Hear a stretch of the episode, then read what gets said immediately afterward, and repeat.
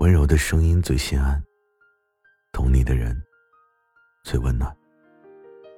这里是猫白夜听，睡不着的时候，让我陪你一起等天明。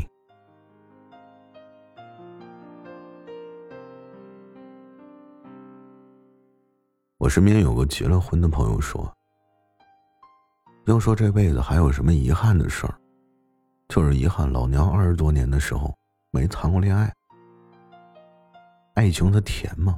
当初我爱的姑娘，现在在远方，别人的怀里取暖。我独自一人在北方的冬天，冬天里呼喊。我用力忘掉我们的时光，在这里在想念当初他在身边有多彷徨。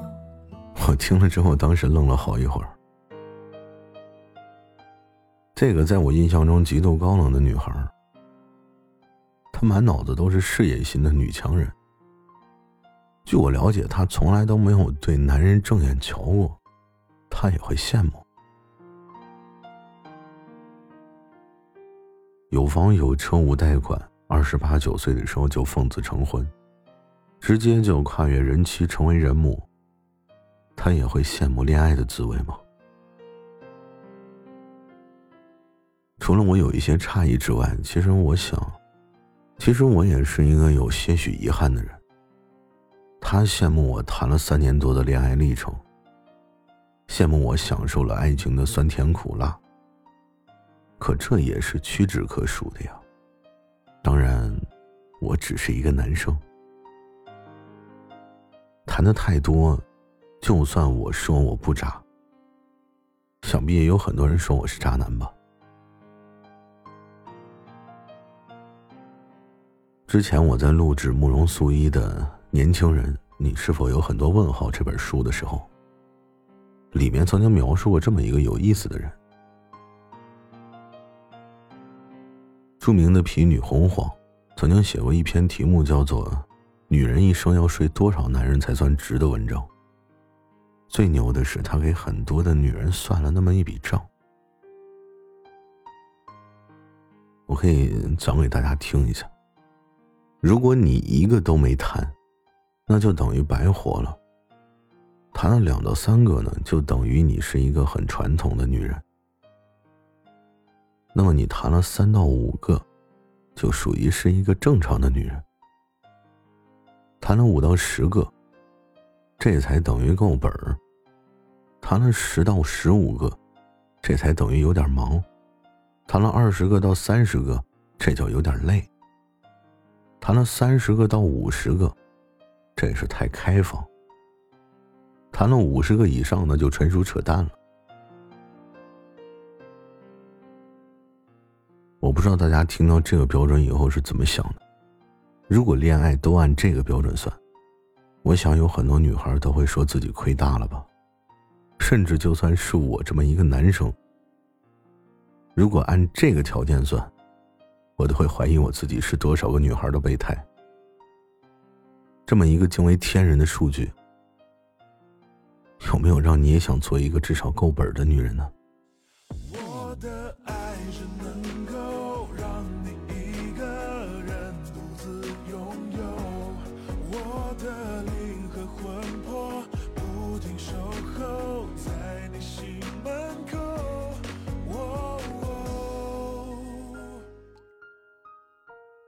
有很多时候，我觉得谈恋爱就像出水痘一样，出过一次就不会再出了。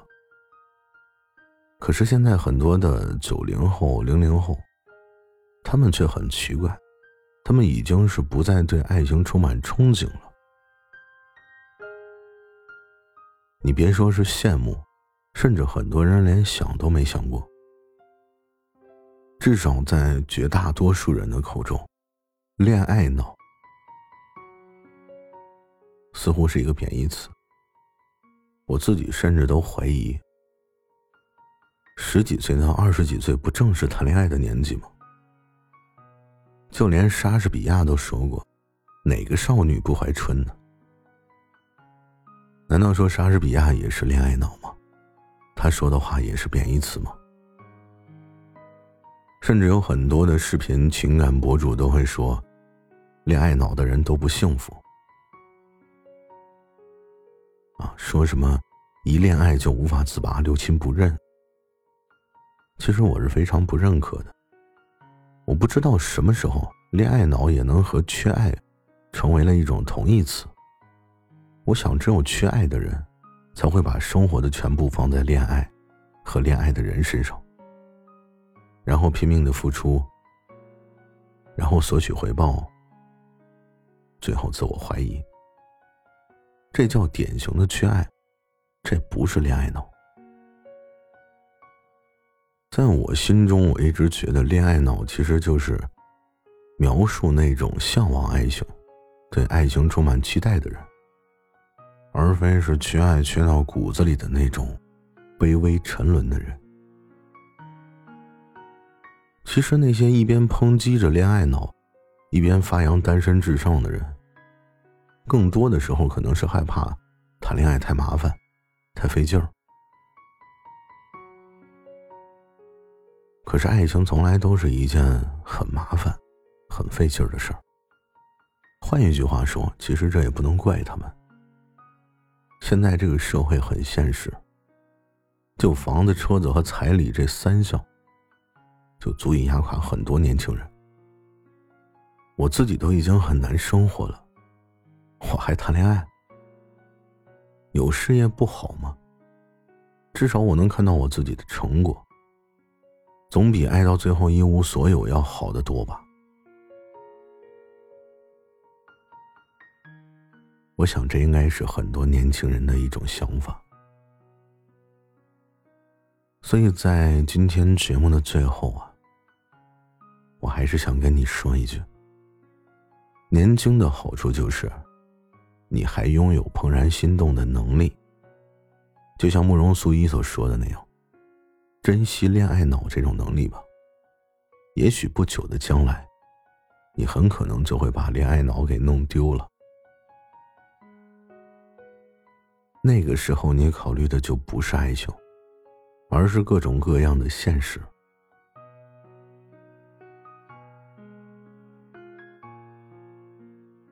而与你旗鼓相当的异性，你放眼望去，都是那些身材走样的中年大叔，要么就是年龄很小、脑袋空空如也的小鲜肉。所以我一直觉着恋爱脑从来都不是一个贬义词。也许你的事业未必要趁早。但是恋爱一定要趁早，否则你会发现，你好像都已经对男人不感兴趣了。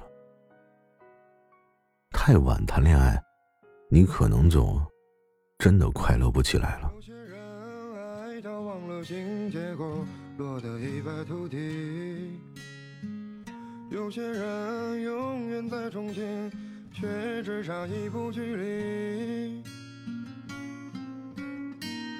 问世间什么最美丽？爱情绝对是个奇迹。我明白会有一颗心在远方等我靠近。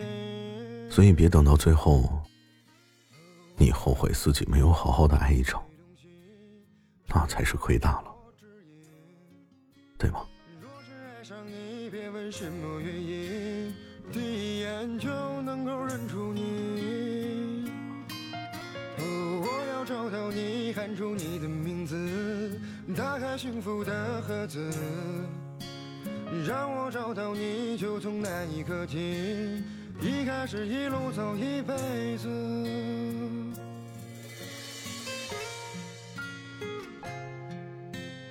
问世间什么最美丽？爱情绝对是个奇迹。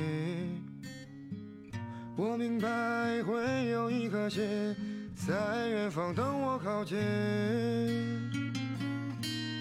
哦、我要找到你，不管南北东西，直觉会给我指引。若是爱上你，别问什么原因，第一眼就。